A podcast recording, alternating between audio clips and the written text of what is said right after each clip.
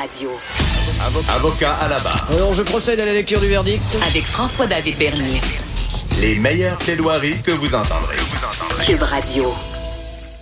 C'est l'heure de répondre à vos questions, les questions du public que vous avez pu poser en nous appelant 187 Cube Radio ou sur notre Facebook. Facile de nous écrire, de poser des questions.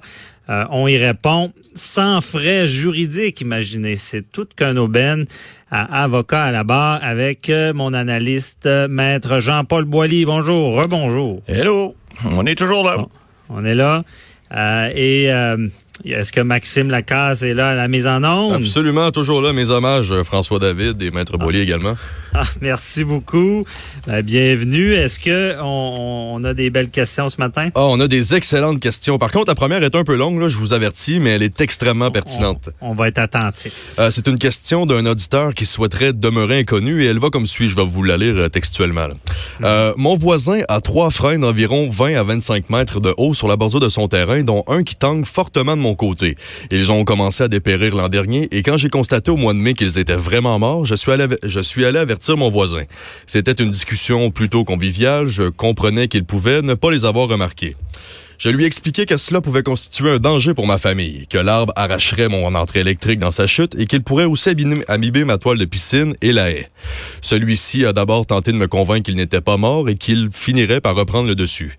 Deux semaines plus tard, je le croise dans mon stationnement et il me dit que selon sa femme, les arbres ne sont pas à eux mais de ne pas m'inquiéter qu'ils allaient appeler Hydro-Québec. Les techniciens me disent qu'ils ne peuvent rien faire puisque les arbres ne touchent pas actuellement une ligne électrique.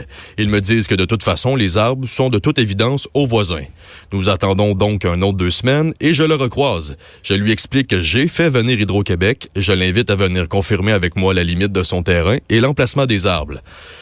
Il ne veut pas vraiment venir. J'ai une copie du plan de localisation que je lui remets avec l'emplacement des arbres. Finalement, le chat sort du sac. Il me dit de ne pas m'inquiéter et qu'il a de très bonnes assurances, qu'il n'a pas l'argent pour émonder et abattre les arbres. Donc, sa réelle intention est de ne rien faire, de laisser le sinistre survenir et d'ensuite faire payer ses assurances. Est-ce légal que de laisser un sinistre arriver pour refiler la facture à ses assurances, quitte à négliger la sécurité de ma famille? Est-il dans son droit? Hey, on a tellement souvent des questions avec les voisins, mais ça, ça en est une bonne, Maître Ça, Boilly. ça en est une, qui- qui- une, une question qui n'a pas été écourtée manifestement. On a, on a, je pense qu'on a l'essentiel de ce que le- ce monsieur-là vit. Euh, le Code civil prévoit ça d'abord. Il y a un article 985 dans le Code civil qui prévoit que lorsqu'un propriétaire, il y, a des, branches ou des racines qui, viennent sur son terrain, qui avancent sur son fond de terrain et que ça nuit à, l'usage de son terrain ou que ça devient dangereux pour l'usage de son terrain, il peut demander à l'autre propriétaire de les couper. Puis, en cas de refus, il peut l'obliger à les couper. Alors, comment l'obliger? Ben, c'est la mise en demeure euh, classique qu'on envoie, qui peuvent être faits par un avocat ou par vous-même, où vous dites, je vous mets en demeure de couper votre euh, votre arbre dans les dix jours, sans, sans quoi, ben, euh, je vais prendre les procédures. Parce que il y a toujours le vieux principe, vous savez, Maître Bernier, nul ne peut se faire justice soi-même. Alors, vous pouvez pas, malheureusement, faire justice vous-même. Mais dans ce cas-là, il y a... il y a- il y a- pas aller battre le voisin. Non, non, on peut pas, on peut pas. Puis même, vous savez, euh, il y a même les fruits de l'arbre. Là, il y a pas de pommes, c'est pas un pommier. Là. Mais si les pommes tombent sur votre terrain, malheureusement, ça vous appartient pas. Les fruits appartiennent au propriétaire de l'arbre. Alors, l'arbre aussi, la propriété de l'arbre et, son entretien, c'est le propriétaire de l'arbre qui peut le faire. Le Hydro-Québec est venu. Si Hydro-Québec avait jugé qu'il y avait des problèmes, qu'il y avait un danger de sécurité pour le, le transport de l'électricité dans leur loi habilitante, ils peuvent, eux, amener des émondeurs et faire les travaux nécessaires pour couper les branches. Mais vous, vous pouvez pas faire ça. Par contre, dans ce dossier-là, il y a un élément additionnel qui est fort important, c'est le risque assurable. Alors, ce monsieur-là, là, il y, a, des petits jours connaissants dans la vie qui disent, ah, ah, ah, hey, les gens sont ben trop imbéciles, ils se rendent compte de rien. On va laisser ça pourrir, l'arbre va tomber, les assureurs vont payer des dégâts, puis moi, je, ça me coûtera rien, je paierai pas des montants. Non, non, monsieur, c'est parce que ça marche pas de même dans la vie. Les assureurs aussi sont pas imbéciles à temps plein. Alors, eux, là, s'ils font une petite enquête, puis découvrent que vous saviez, mais vous n'avez pas déclaré le risque assurable au moment, parce qu'on on parle d'arbres qui deviennent, bon, contaminés, qui deviennent, qui meurent euh, éventuellement. C'est, malheureux, mais il y a souvent, il y a des sortes d'arbres, on l'a vu dans la région de Québec également, des ormes qui ont, qui ont des, c'est centenaires, malheureusement, les, les, les, les bébites les attaquent, puis à un moment donné, ils meurent. Bon, alors, si vous avez laissé perdurer une situation qui devient dangereuse et que l'assureur apprend ça et que vous avez rien fait de façon volontaire, alors qu'on vous a avisé et qu'on est capable d'en faire la preuve, mais mon petit monsieur là, qui pensait tout savoir, vous êtes dans merde. Je vous le dis, parce que l'assureur ne payera pas. Un. Deuxièmement, il y a un risque potentiel d'accident. Il peut y avoir quelque chose de dangereux. Et on parlait tout à l'heure avec le juge Gibault, la négligence criminelle, ben c'est ça aussi. Lorsque vous savez qu'il y a quelque chose qui peut se produire, puis vous faites rien parce que vous êtes un beau smat de la société, puis vous dites, ben non, on m'en occupera pas, l'assureur va payer en bout de ligne, mais que ça tombe. Hey, hey, écoute le bonhomme. Le matin, là, quand tu te lèves, là, mets-toi un peu d'intelligence entre tes deux oreilles, puis dis-toi que si tu fais quelque chose qui ne, qui ne convient pas et qui fait en sorte que tu rends un, secteur dangereux dans ton habitation ou enfin autour, mais tu vas peut-être en être responsable. Et puis si malheureusement il arrive quelque chose de, grave, je sais pas, une branche tombe sur un enfant, puis elle a une fracture du crâne, ou pire, elle en décède, ben, excuse-moi. Maître Ouais, à Québec, j'ai vu un cas parce qu'un arbre est tombé sur la tête de quelqu'un. Il, est décédé. là. Ben oui, ça peut arriver. Mais est-ce que c'est de la Ben, négligence ou pas? Dans un cas Ben, comme ça, Ça serait un cas de négligence criminelle. là, ben, si moi, le voisin est, au courant, d'après moi, euh, Ah ouais. mon Comportement déréglé, téméraire. Exact. La, la personne, on dit le- la norme objective, une personne normalement raisonnable. Exact, c'est ça. Alors- ne ferait pas ça, attendre que l'arbre tombe parce Mais- que ça ne tente pas de payer. Je conseille à notre auditeur, envoyez-y une mise en demeure à tout le moins immédiatement et puis dites-lui de couper euh, cet arbre-là ou de couper les branches, sans quoi vous allez prendre des procédures. Protégez-vous, en- entre guillemets. S'il arrive quelque chose, au moins vous, vous aurez fait de quoi, puis le ticoun, ben, il paiera.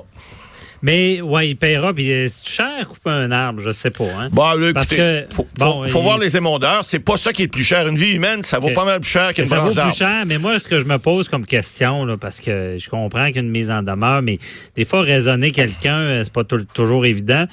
Euh, et euh, là, dans ce cas-là, il est chez le voisin, il aurait...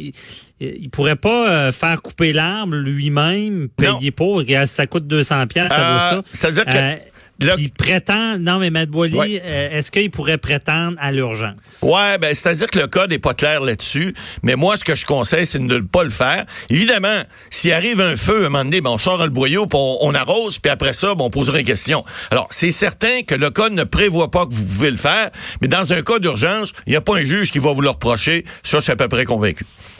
Bon, OK. C'est sûr, bon, c'est c'est- en espérant que le, le voisin en question euh, comprenne bien, mais c'est tout le temps ça, hein, qui va payer quoi, mais je pense que l'enjeu est plus grand que ce que ça coûterait de faire couper euh, ce- cet arbre-là. Merci beaucoup, Matt Boily. Je pense, longue question, euh, bonne explication. Euh, c'est compréhensible. Ensuite de ça, Max, l'autre question? Non, on n'a pas d'autres questions, François. Ah bon, ben on- moi je vais en poser d'avoir des questions. Est-ce que c'est vrai? Il n'y a pas d'autres questions? Ah, attends un peu, attends un peu, attends un peu. Il y en avait une deuxième. mes chaises, mes feuilles, là. Il y en avait une deuxième OK. sur la politique. OK, on est là, on l'a retrouvé. Absolument une question sur la politique qui nous vient de Serge de Trois-Rivières. Euh, écoutez, Serge veut savoir, euh, le journal la semaine dernière a dévoilé que le Parti libéral du Canada exigeait une moyenne de près de 50 000 par député pour que le premier ministre, Justin Trudeau, signe leur bulletin de candidature à la prochaine élection. Eh bien, Serge, j'aimerais savoir si c'est bien légal et s'il y a d'autres partis qui en font autant. Ben écoutez, Oh. euh, on n'a pas beaucoup de temps en plus, Matt Non, mais on va le dire rapidement. là. Écoutez, les dépenses électorales, c'est c'est le nerf de la guerre. Alors, ça, ça s'appelle de l'organisation politique. Le Parti libéral du Canada a toujours été bien organisé. Je peux vous en parler, là. J'ai déjà été euh, bien impliqué. Et les autres partis font la même chose. Maintenant, ils ont peut-être pas nécessairement une organisation aussi planifiée et avec des exigences. Faut pas oublier que la loi électorale il y a un plafond de, de, de, de montant électoral, c'est 1500 dollars par personne. Ça a déjà été jusqu'en 2007 jusqu'à 10 15 000. Les sociétés et les syndicats pouvaient contribuer. Maintenant, c'est aboli, c'est plus le cas. Effectivement, a- a- ils, ont, fait, ils font avec les députés. Et écoutez, c'est peut-être pas, euh, ça, ça paraît peut-être énorme, mais 50 000 dollars pour faire une campagne électorale, là, je peux vous dire comment ça coûte des pancartes, comment ça coûte de la publicité achetée. Là, je ferai pas de, je ferai pas de publicité pour Cube. Là, si on, est- si on est dépendant pendant la campagne électorale des partis politiques qui nous achètent de la pub, c'est, mais ça coûte de l'argent. Alors, Mhm. ça, cela étant dit, ces dépenses-là, maintenant, c'est scruté à la loupe. Euh, je comprends qu'il y a eu des... des, des une- le bureau d'enquête a fait une grosse recherche, là, mais finalement, je vais vous dire, tous les partis font ça. Ils ont, sont peut-être pas aussi bien organisés. J'ai même vu dans le, le reportage en fin de semaine, il y a un système de points maintenant. Il y a un système de pointage qui n'a rien à voir avec l'argent. On dit si vous cognez une porte, ça vaut un point. Euh, c'est un point et demi. Si vous appelez quelqu'un, ça vaut un point. Pourquoi? Pour forcer les députés. Ça, ça s'appelle de l'organisation électorale. Puis, vous savez, les partis politiques, c'est pas les du bon pasteur. Là. Eux autres, là, ils s'organisent pour gagner des élections, puis ils vont chercher de l'argent. Comment? La loi électorale le permet, il n'y a rien d'illégal là-dedans. Au contraire, c'est comme ça qu'on peut faire des campagnes électorales. Des gens pourraient dire ouais, mais là le gars ou la fille qui a payé euh, 1500 dollars, sauf qu'il y a un crédit d'impôt de 750, ça lui a coûté juste 750 dollars pour ça. Donc c'est pas, y a, oui, ça peut paraître des fois euh, un peu, euh, on dit euh, qui va donner de l'argent à un parti politique. Ben moi je l'ai fait toute ma vie, puis c'est drôle, j'ai pas rien reçu en retour, puis j'ai pas rien attendu non plus. Mais il reste qu'il y a des gens des fois qui peuvent penser comme la, la, la, série Un chum, c'est un chum qu'on a vu à la commission Charbonneau. Là. Évidemment, il y a du monde qui se sont graissés à la patte, mais c'est pas tout le monde qui fait ça. Puis les dépenses électorales, vous avez pas le choix. Un député, sur le 50 000, il peut fournir jusqu'à 10% c'est-à-dire 5 000 de ses poches. C'est ce qu'ils font généralement.